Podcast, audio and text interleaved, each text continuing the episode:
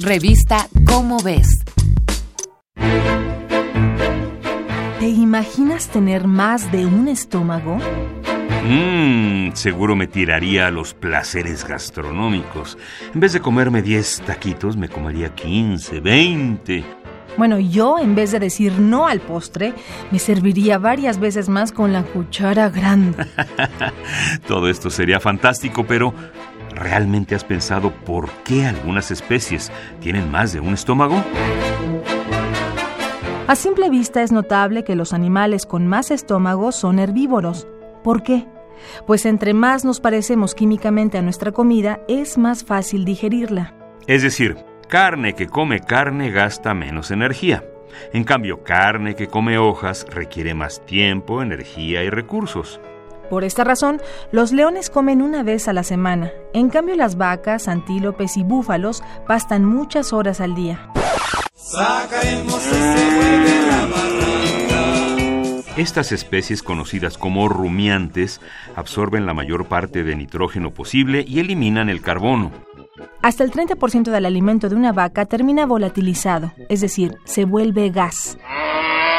En términos matemáticos, si la comida de la vaca es 50% de carbono y pierde 30%, le queda 20% en el estómago, es decir, una proporción casi igual a la de su propio cuerpo.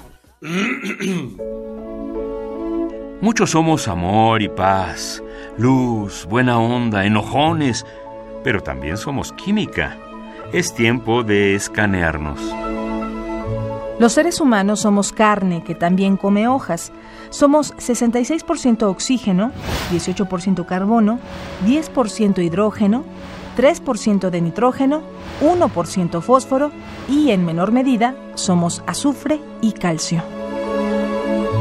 Una hoja es 50% carbono y 45% agua. El nitrógeno y los demás elementos se distribuyen en porcentajes menores. Tomemos un trozo de madera. Es 70 u 80% carbono y 20 o 30% agua. Los seres vivos estamos hechos de lo mismo, solo que en diferente proporción. Es por eso que a mayor diferencia química, mayor dificultad para digerir. ¿Sabías que ¿La digestión difícil también tiene sus ventajas?